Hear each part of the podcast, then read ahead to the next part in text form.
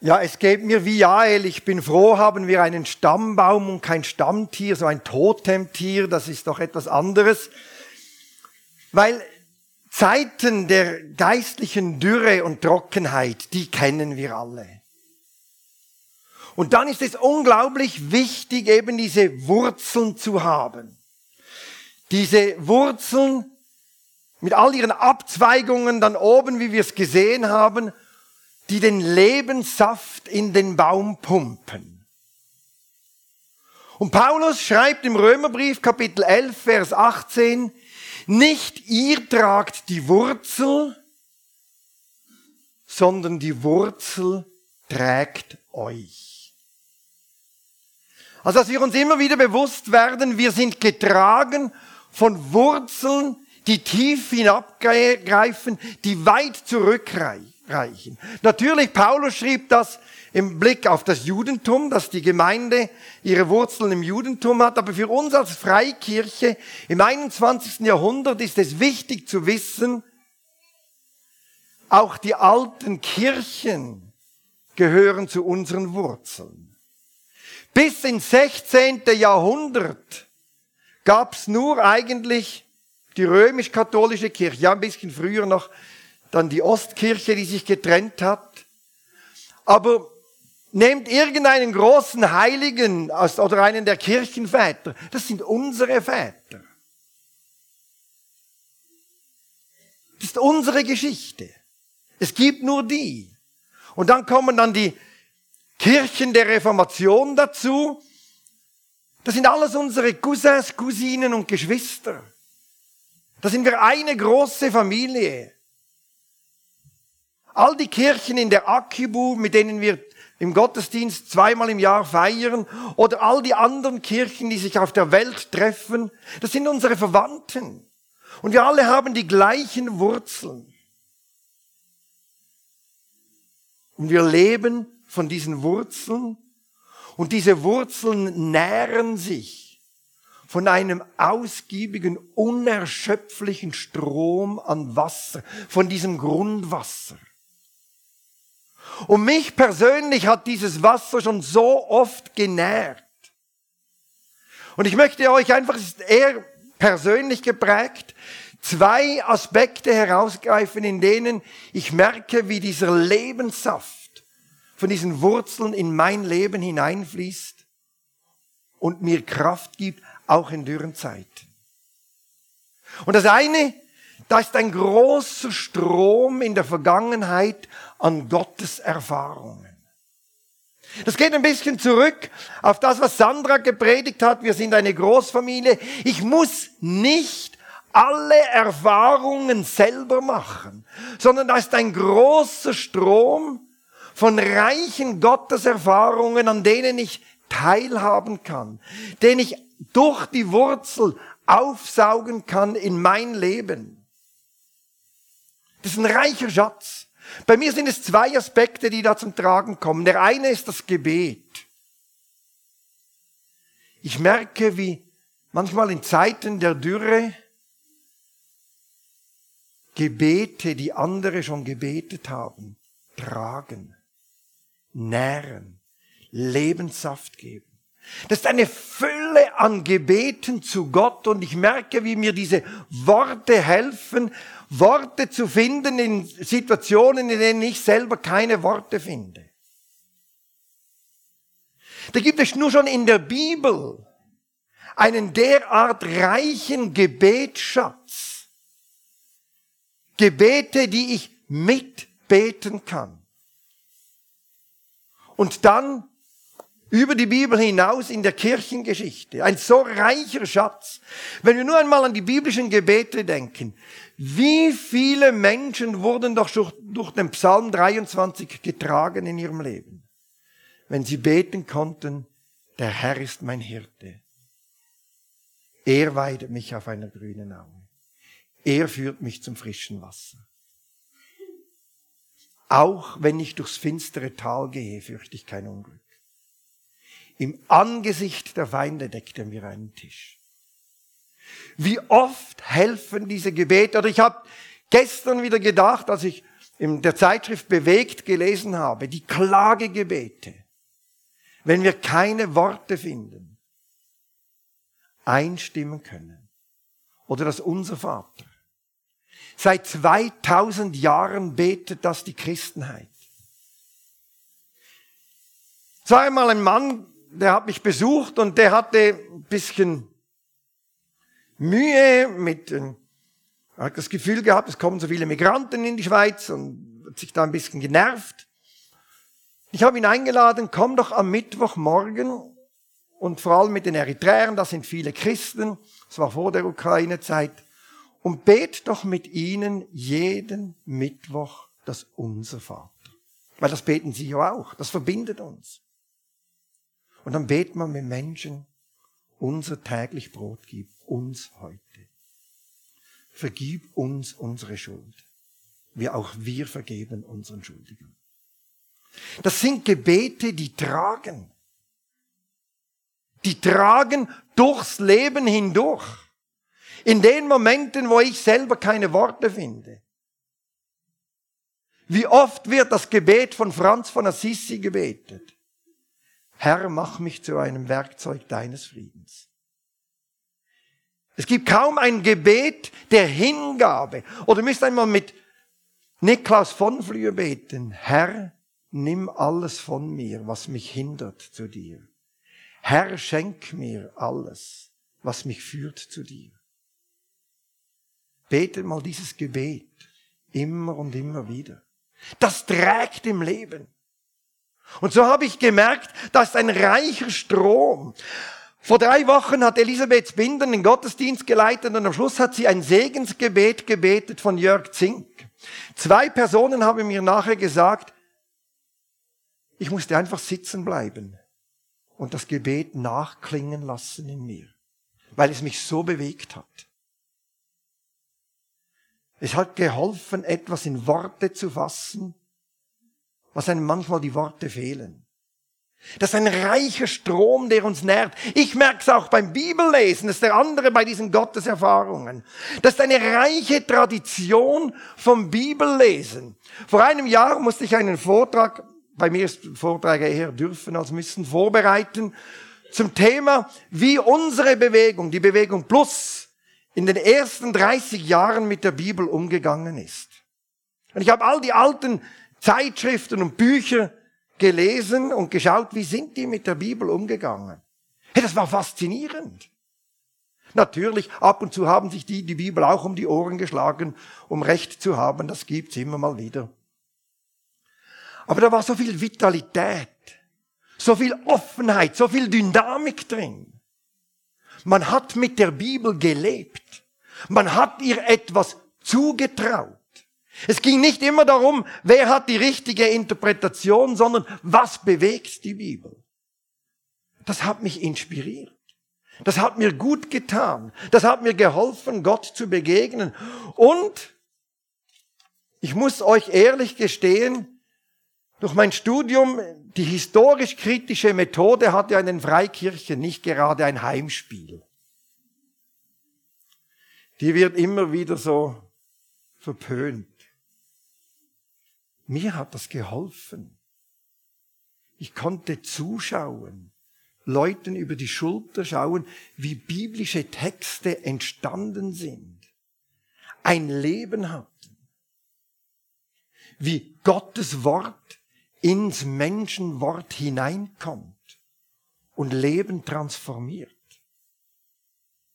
Das ist ein reicher Strom an Erfahrung. Ich habe gemerkt, wie unermesslich reich schon die mündliche Tradition hinter unseren schriftlichen Texten ist.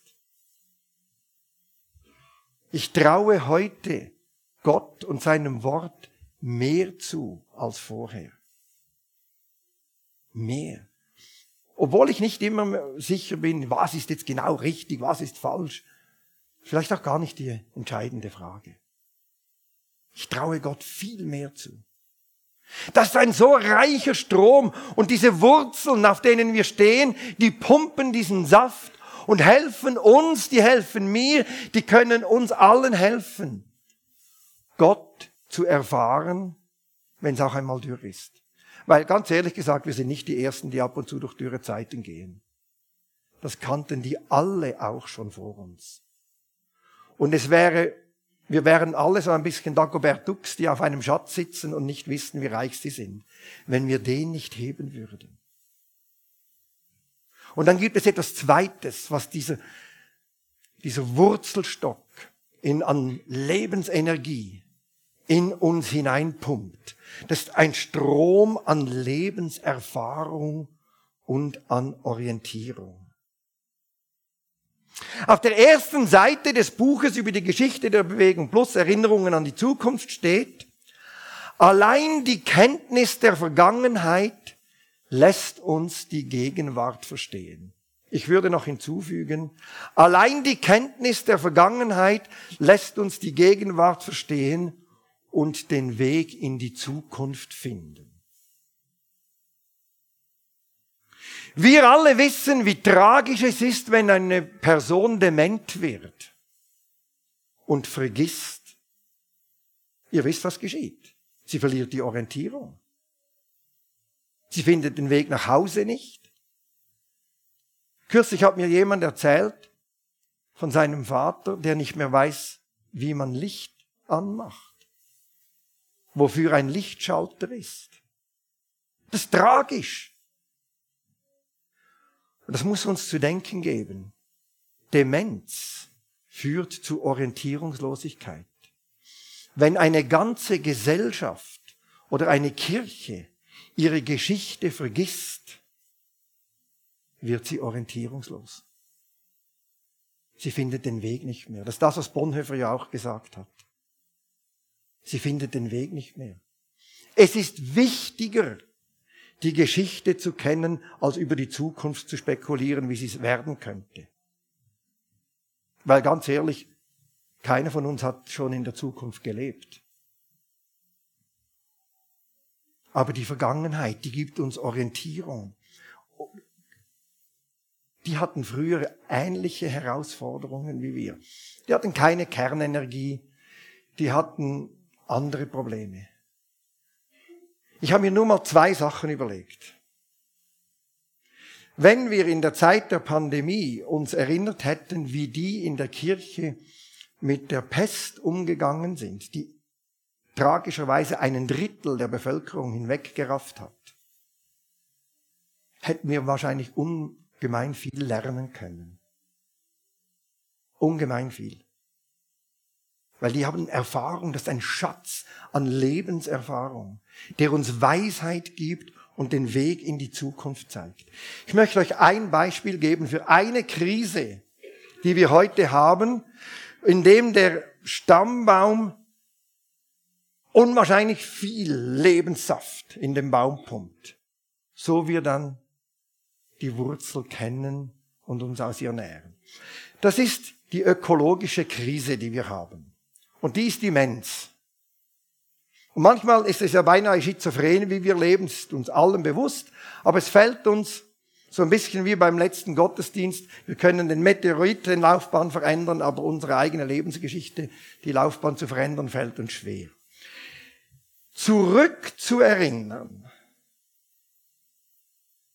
könnte uns den Weg weisen. Ich möchte euch das zeigen an einem Beispiel. Wenn wir nämlich zurückschauen, die ganz großen Heiligen der Vergangenheit, also Hildegard von Bingen, Franz von Assisi oder Gallus, der irische Mönch, der das Evangelium im 6. Jahrhundert in die Schweiz gebracht hat. Die hatten alle eine unglaubliche Erfahrung und ein Wissen wie man in dieser Schöpfung lebt. Ich möchte euch das mit einem Beispiel illustrieren. Es gibt eine Legende um den irischen Mönch Gallus. Also der kam 6. Jahrhundert mit seinem Kumpel aus Irland in die Schweiz, um hier zu missionieren, war dann logischerweise bei St. Gallen, also damals gab es ja St. Gallen noch nicht, aber ihn gab's. War da im Wald eines Nachts und sein Freund ist schon eingeschlafen und er hat ein Feuer gemacht. Und in der Nacht begegnet ihm ein Bär. Ein wilder Bär und stellt sich gefährlich vor Gallus auf. Man muss wissen, dass in der alemannischen Kultur der Bär das Symbol des Bösen ist. Die zerstörerischen Chaosmächte, in der Bibel wäre das das Tohu Wabohu oder der Leviathan, wenn ihr dann im Alten Testament lest. Das ist der Bär bei den Alemannen. Der Bär bäumt sich vor ihm auf. Also eine bedrohliche Situation. Er in der Wildnis. Und dann gebietet Gallus dem Bär im Namen Gottes für sein Fressen zu arbeiten. Also Gallus hat nicht den Plan, dass er das Fressen vom Bär wird. Das entspricht natürlich auch nicht ganz seinem Wunschdenken.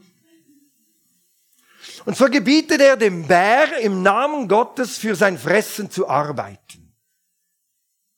Und schickt ihn, Holz zu holen für das Feuer. Es ist eine Geschichte, es ist eine Legende, aber da steckt ganz viel Weisheit dahinter. Der Bär holt und bringt ihm Holz. Und jetzt geschieht etwas unglaublich Spannendes. Oder jetzt könnte man ja denken, aha, der Gallus hat realisiert, so mache ich mir die Kräfte der Natur zu nutzen, so arbeiten die für mich, die für mich, den lasse ich jetzt für mich schuften, den binde ich an mich und dann muss der immer für mich schuften, weil ich weiß jetzt, wie es funktioniert. Macht Gallus nicht. Er teilt sein Brot mit ihm, gibt dem Bär zu essen, und dient ihm. Und da merken wir etwas. Der hat gewusst, was in der Bibel heißt, dass uns die Schöpfung anvertraut ist, nicht um sie auszubeuten und zu beherrschen, sondern um ihr auch zu dienen. Wie es im Schöpfungsbericht steht. Das hat der verinnerlicht gehabt der hat gewusst, ich kann und darf die Schöpfung nicht einfach an mich binden und dann ausnutzen, sondern er dient ihr. Er gibt also diesem Bär das Brot. Und dann ist es ja ein bisschen heikel, so Bär und Mensch zusammen. Und dann sagt er zum Bären, geh du in die Berge hoch. Das ist dein Revier, da kannst du leben. Wir Menschen, wir wohnen da unten im Tal, das ist unser Lebensbereich. Und darauf zieht sich der Bär zurück und geht in sein Gebiet und Gallus und sein Freund und die Menschen bleiben in ihrem Gebiet. Wisst ihr, was da anklingt? Da klingt der ganze große Dialog Gottes am Ende des Hiob-Buchs an, wo Gott Hiob mit lauter rhetorischen Fragen in die Enge treibt. Lauter Fragen rund um die Schöpfung und dann sagt, ich habe auch den gefährlichen Kräften der Natur ihren Lebensraum geschaffen. Das wusste Gallus. Der wusste, der Mensch, die Erde, die Schöpfung ist nicht einfach da, dass wir alles für uns erobern und alles für uns nutzen. Auch die anderen Kräfte brauchen ihren Lebensraum, den Gott ihnen gegeben hat. Und so, und jetzt wird's ja ganz spannend, schränkt sich Gallus ein und ist zufrieden mit dem, was er hat. Und weiß, das gehört nicht mir. Diesen Raum brauchen andere damit sie leben können. Wir haben diesen Raum. Jene haben jenen Raum. Wisst ihr, dass man bei Tsunami, wenn man das gewusst hätte, einige Millionen weniger Todesopfer gehabt hätte? Man baute früher nicht so nahe ans Meer, weil man wusste, dass es immer wieder Tsunamis gibt. Und man wusste, das ist nicht der Raum des Menschen wo er leben soll. Wir könnten so viel lernen aus der Vergangenheit. Das ist ein Schatz. Und ich möchte nicht, dass wir aus lauter Demenz die Orientierung verlieren. Und in Krisen hineinstolpern und nicht mehr weiter wissen, sondern innehalten. Diesen Saft durch die Wurzeln aufnehmen und wissen, Gott wirkt. Gott wirkt. Die lange, lange Geschichte Gottes mit seiner Schöpfung und mit seinem Volk ist wie ein großer Strom, von dem unser Stammbaum trinkt und der uns hilft, reiche Früchte zu tragen. Dieser reiche Strom hilft uns immer wieder neue Zugänge zu Gott zu finden, wenn es dürr ist. Und wisst ihr, schon Salomo hat gesagt, es gibt nichts Neues unter der Sonne. Und ein Professor in Zürich hat einmal gesagt, der überraschte Aufschrei des Menschen, wow, da ist etwas Neues, der hat seine Scheinberechtigung nur in der Vergesslichkeit von uns Menschen. Es gibt nicht so viel Neues. Es gibt anderes, aber grundlegend Neues, ich weiß nicht. Ich möchte lernen, auf dem Wurzelstock zu stehen, zu wissen, der trägt mich. Der trägt uns als Gemeinde. Der trägt dich Tag für Tag. Wir stehen, weil wir gegründet sind auf diesen Wurzeln. Und die saugen Leben auf. Und wir können heute Frucht tragen. Es gibt Orte, an denen wir diesen Strom gut anzapfen können. Für mich ist so ein Ort Ehrlich gesagt, die Akibu, die Gottesdienste, in denen wir zusammen mit Christen aus anderen Traditionen feiern. Einmal ganz anders feiern. Ja, ich möchte das vielleicht nicht jeden Sonntag. Aber merken, da klingt auch etwas an. Leuten aus anderen Kulturen, die anders Gott erleben. Man kann Biografien lesen, Gebete von anderen Menschen lesen. Es gibt so schöne Bände mit Büchern, mit uralten Gebeten, die einen durchs Leben tragen können. Wir können uns mit Menschen zusammentun, die schon ein bisschen länger auf diesem Planeten leben wie wir. Einige sind vielleicht gestorben, die sind an diese Wolke von Zeugen, die uns umgibt. Andere leben schon länger als wir. Und die leben noch. Und da können wir den Lebenssaft holen. und dann erfahren, dass da in uns etwas aufblüht. Das wünsche ich uns allen. Wir werden jetzt dann gemeinsam gleich Gott anbeten. Und das machen wir heute so, dass wir mit diesem Lied beginnen, dessen Text die Christenheit seit 1600 Jahren singt. Mit dem apostolischen Glaubensbekenntnis. Seit 1600 Jahren bekennen und beten Menschen auf dem Globus diesen Text. Ich glaube an Gott, den Vater, den Allmächtigen. Den Schöpfer von Himmel und Erde. Was für eine Kraft. Ich bin nicht der Spielball des Zufalls. Ich werde nicht wie ein Flipperball in einem Flipperkasten, spickt es mich hier und dahin und baff, dann knallt es mich da an die Bande und bumm, stürzt sich da wieder ab. Ich glaube an Gott, den Vater, den Allmächtigen, den Schöpfer des Himmels und der Erde. Mein Schöpfer. Das singen wir, das beten wir miteinander. Und wir beten Gott an und wisst ihr, dass Gott anbeten? Worship. Der Kern von Worship ist Tradition. Wer hätte das gedacht? Ich lese euch als Einleitung in den Worship den Text vor. Psalm 19. Der Himmel verkündete es, Gott ist groß. Das Heer der Sterne bezeugt seine Schöpfermacht. Ein Tag sagt es dem anderen. Jede Nacht ruft es der anderen zu. Gott ist groß, damit die nächste Nacht es auch gehört hat und weitererzählt.